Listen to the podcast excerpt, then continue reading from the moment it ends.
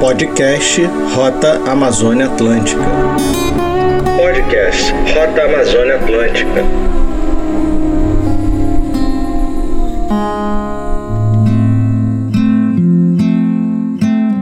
Eu sou Rubens Magno Júnior, diretor superintendente do SEBRAE no Pará, e o papel da superintendência é simplesmente dar um direcionamento para os trabalhos do SEBRAE no estado do Pará. Estado esse de grande importância para o norte do Brasil, para a Amazônia Legal e para o Brasil como um todo. Meu nome é Hortência Alzac, sou engenheira florestal e sou a segunda filha de uma família de misturas de origem japonesa, portuguesa, negros e índios. Meu nome é Ana Abreu, eu sou analista do SEBRAE, atuo especificamente na, com agronegócio, agronegócio da agricultura familiar. Meu nome é Marcos Antônio Santos, sou engenheiro agrônomo, formação, professor da Universidade Federal Rural da Amazônia, da área de Economia e Desenvolvimento Rural. Atuo nos cursos de graduação em agronomia e também na área de zootecnia e no programa de pós-graduação em agronomia, que oferece curso de mestrado e doutorado dentro da área de agronomia cobrindo a parte de sistemas de produção, estudos econômicos e desenvolvimento rural. Sou Rafael Medeiros, sou diretor executivo do Centro de Empreendedorismo da Amazônia, que é uma associação da sociedade civil sem fins lucrativos que tem como objetivo apoiar e desenvolver negócios sustentáveis na Amazônia. A relação com a Hortência e com a Fazenda Bacuri ela é antiga, porque ela começa com uma relação de admiração mesmo sem conhecê-la. As coisas que eu já tinha escutado sobre ela, as coisas que eu conseguia ver na internet. Então a Hortência e a Fazenda já eram admiradas por mim e pelo centro há algum tempo. E como a gente que trabalha com desenvolvimento sustentável, os empreendedores que trabalham com isso também, os círculos são pequenos, né? os eventos são, são pequenos, a gente acaba se encontrando, a gente acabou se conhecendo através de amigos com a mesma visão. Começou ali uma conversa que virou uma amizade. Em 2019, a Hortência participou com a gente de um programa de pré-aceleração ela já tinha a Fazenda Bacuri, mas ela trouxe um modelo de turismo de produção. Esse modelo a gente ajudou ela, essa ideia ainda, a gente ajudou ela a modelar. E de lá para cá, a gente conversa constantemente, a gente troca ideia, a gente está sempre junto. E estou muito feliz de ver ela crescendo aí cada vez mais. A Rota Amazônia Atlântica surgiu da necessidade de mostrar o nosso entorno então eu fui ver o que que nós tínhamos de atrativos, ah, o que que a gente produzia de melhor, o que que nós tínhamos de melhor. Ah, nós tínhamos a ostra da Amazônia, depois nós tínhamos a farinha, mas para isso eu precisava prepará-los e entender também a cadeia deles. E também uma outra coisa, qual é a estratégia? É que ele seja o protagonista. Não sou eu que tenho que aparecer mas sim as pessoas, né? O seu sacaca, com toda a sua história. É, é muito único, sabe? Até me emociono, porque assim.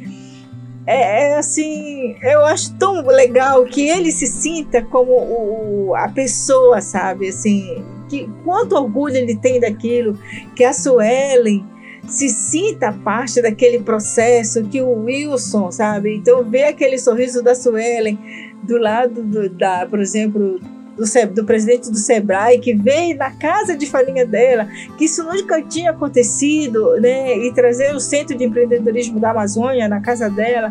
Então, isso para ela é, é, é, assim, é muito único. A Rota Amazônia Atlântica, ela para a gente é a grande referência de mostrar para o mundo o que, que nós temos aqui nessa região. Nós estamos numa região chamada de Nordeste Paraense. É uma região hoje composta por 49 municípios.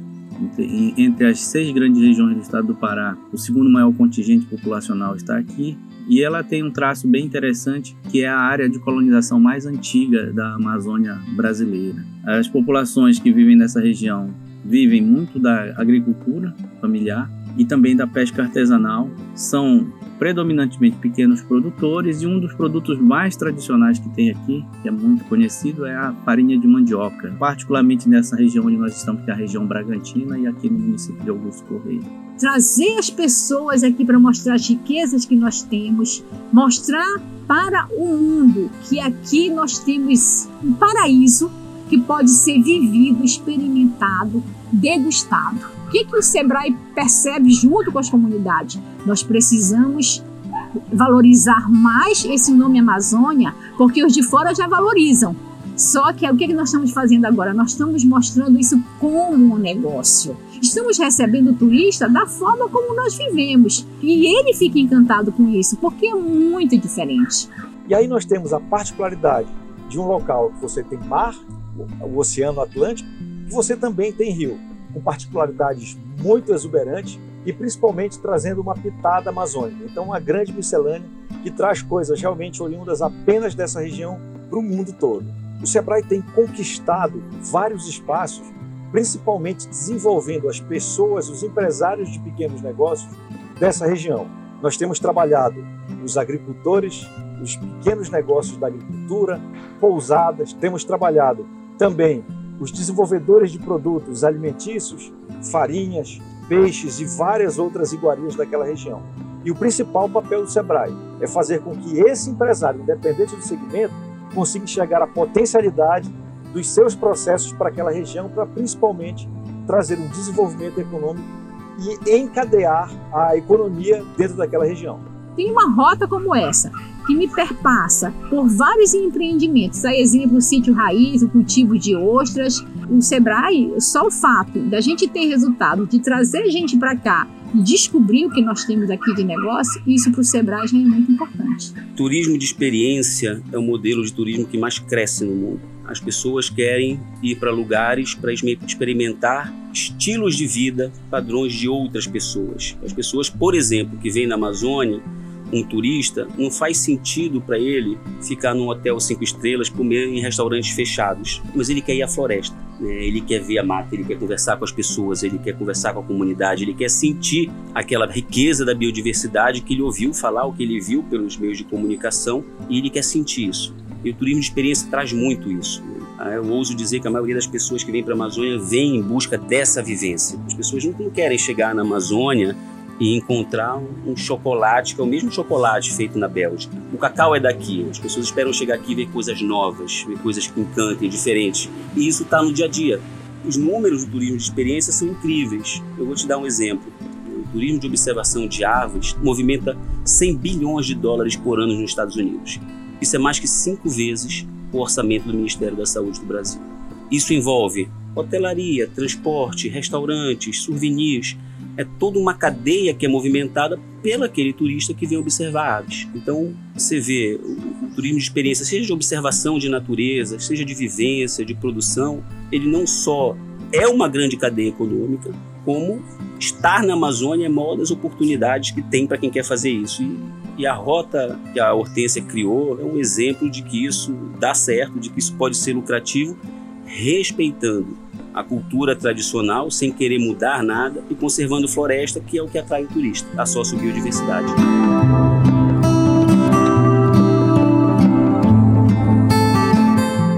No estado do Pará, na Amazônia, muito próximo do Oceano Atlântico, no Oceano Atlântico nós temos um lugar muito particular, uma beleza rara, uma beleza fundamental e por isso nós estamos investindo tanto dentro de um projeto de rota estabelecida da Rota Amazônia Atlântica.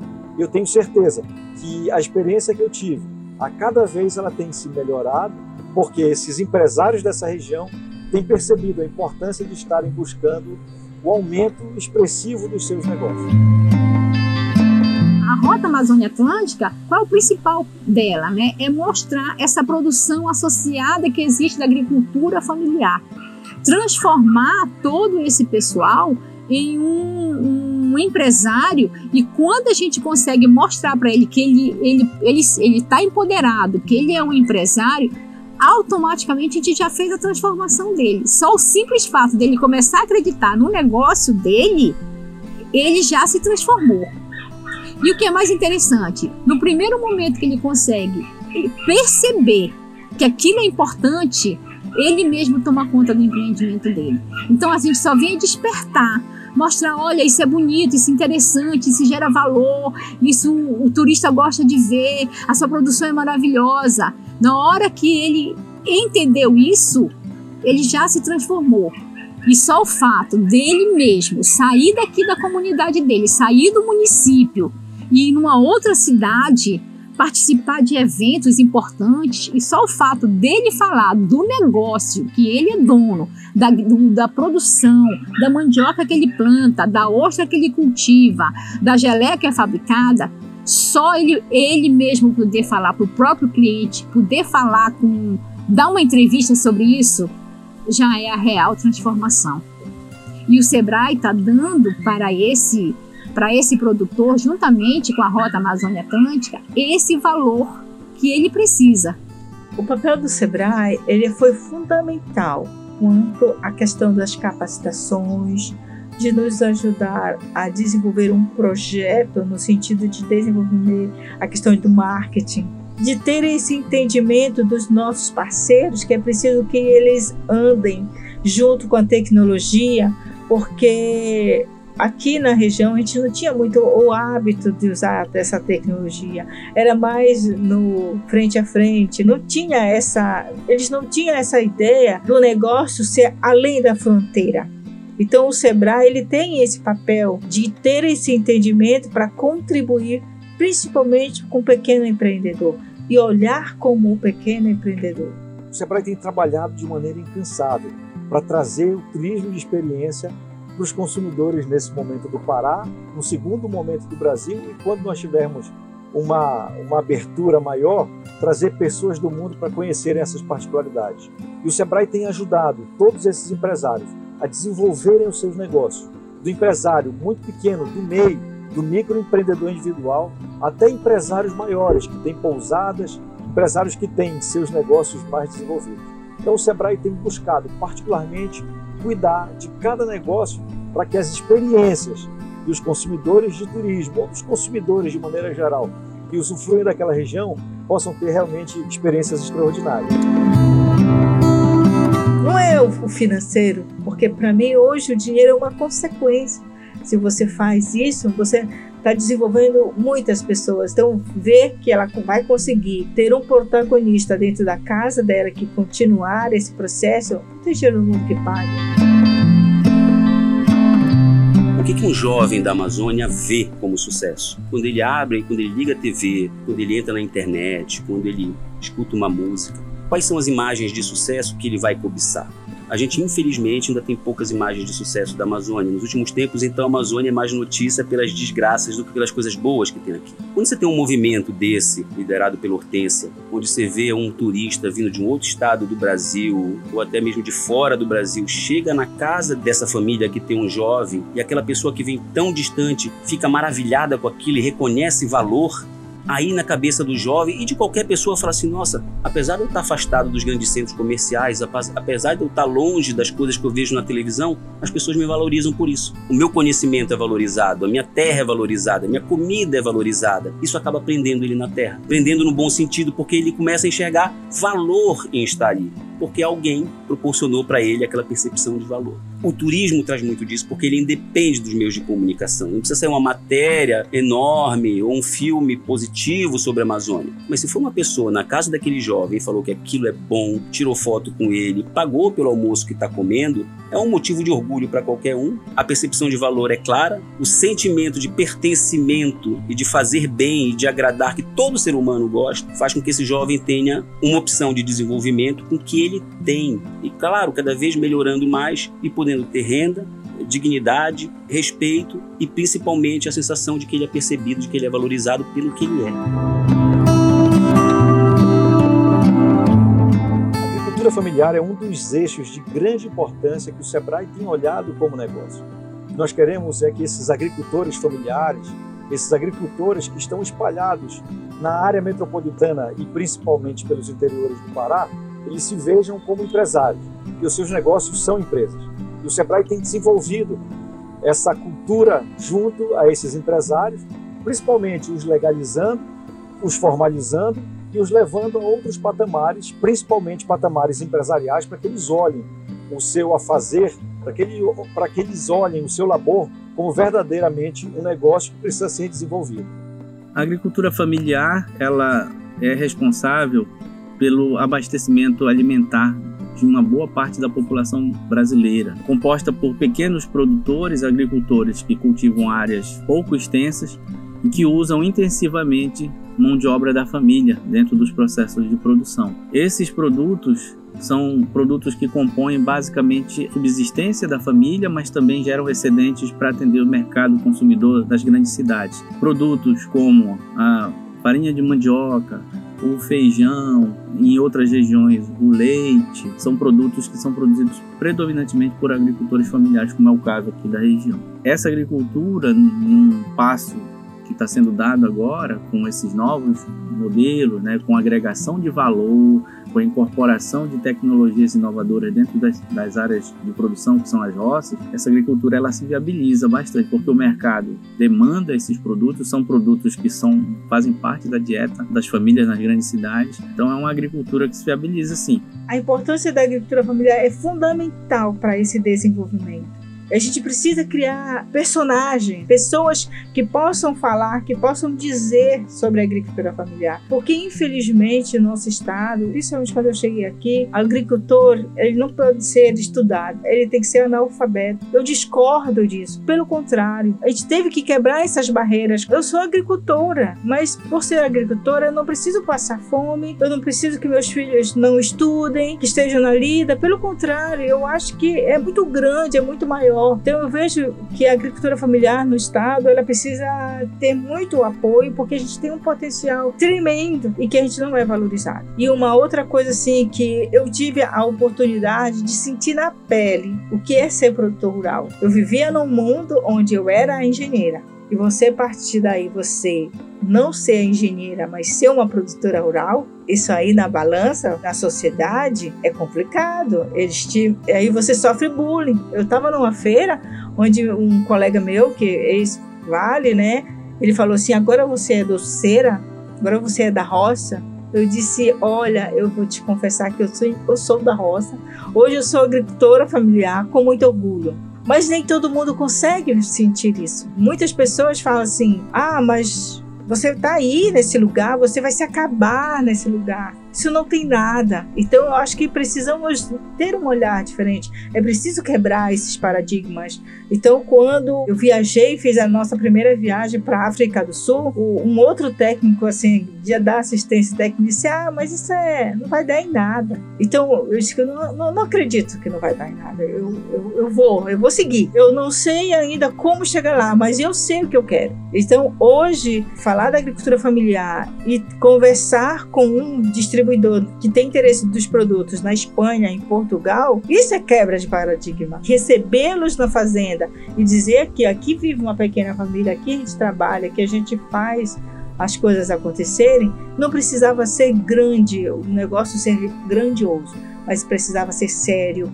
organizado, estruturado e uma base. A quebra desse paradigma é transferir um pouco dessa tecnologia que eu absorvi nesses 10 anos para outros pequenos produtores rurais. É fácil? Não é fácil. Essa relação é uma relação muito transparente. Eu convido essas pessoas a, a me conhecer e mostro para elas como foi que eu consegui galgar e se elas estão abertas para conhecer esse mundo. Então eu tive essa felicidade de transferir uma, uma, um pouco desse conhecimento que foi passado de pai para filho e passado por uma terceira pessoa que não tinha nada a ver com a família, mas que tinha uma história, que tem uma história. Então essa transferência, para mim, foi muito importante, porque eu acho não cresci tanto quanto pessoa, quanto eu pude transferir e dizer assim, vocês são importantes. Eu falo assim, ó, vem me conhecer, vem entender como é o meu processo, porque se ela vier, ela vai me entender, eu vou abrir meu coração para que elas possam entender. Então, essa forma que eu falo de, de ter essa parte mais humana é chegar qual o teu problema. Eu aprendi com meu pai que conhecimento a gente precisa dar. A gente precisa cobrar. Essa, o retorno ele vai vir de alguma forma.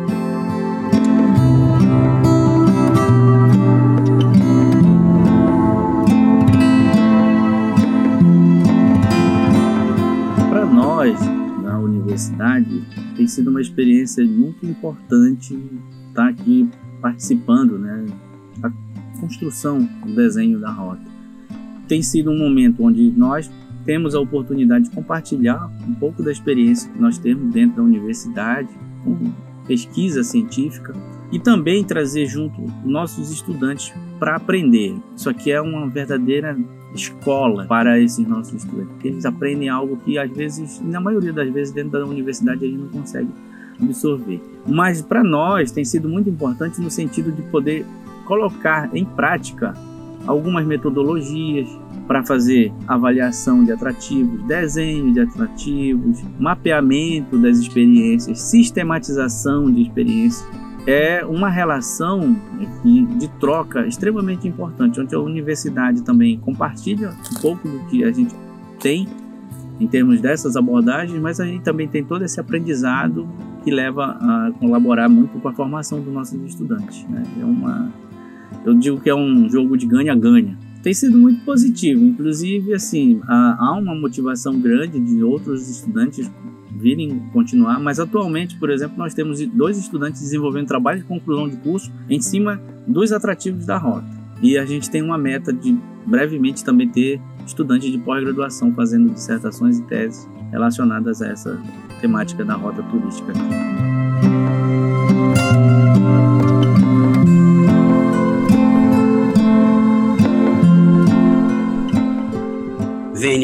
Venham, que a Amazônia ela vocês vão encontrar aqui, através, por exemplo, da Rota Amazônia Atlântica, uma Amazônia que só o Amazônida conhece. Essa vivência, estar ao lado de uma Amazônia, de ver a produção, de ver como é o dia a dia daquela, daquela pessoa. É, não é à toa que os chefes de cozinha, quando vêm para cá, se maravilham com os alimentos que são produzidos na comunidade, natural, artesanal. É um mundo de oportunidades, de vivência que você tem. Veja, vou te dar um exemplo árvores. Estima-se que na Amazônia tem 16 mil espécies diferentes de árvore, entre dominantes e raras. Dessas 16 mil espécies, a ciência conhece a biologia integral de menos de 30.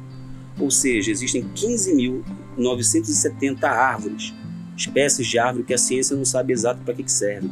Se a gente for isso para os pássaros, para os peixes, para os fungos, para os cogumelos, para os mamíferos, e eu não quero nem entrar no movimento cultural e na sociobio, esse é o parque de diversão para quem quer turismo de experiência, para quem quer realmente uma, uma vivência densa, pura e verdadeira. A Amazônia é um patrimônio dos amazônidas, dos brasileiros e dos cidadãos desse planeta. E cabe a nós, todos, cuidarmos dela e principalmente do que ela tem de mais valoroso, que são as pessoas que moram nela. eu diria que ele vem para conhecer muita história, muitos saberes, muitos sabores e pessoas que estão aptas a receber e a mostrar o que tem de melhor na Amazônia, na Amazônia Atlântica em particular. A Amazônia é de vocês também.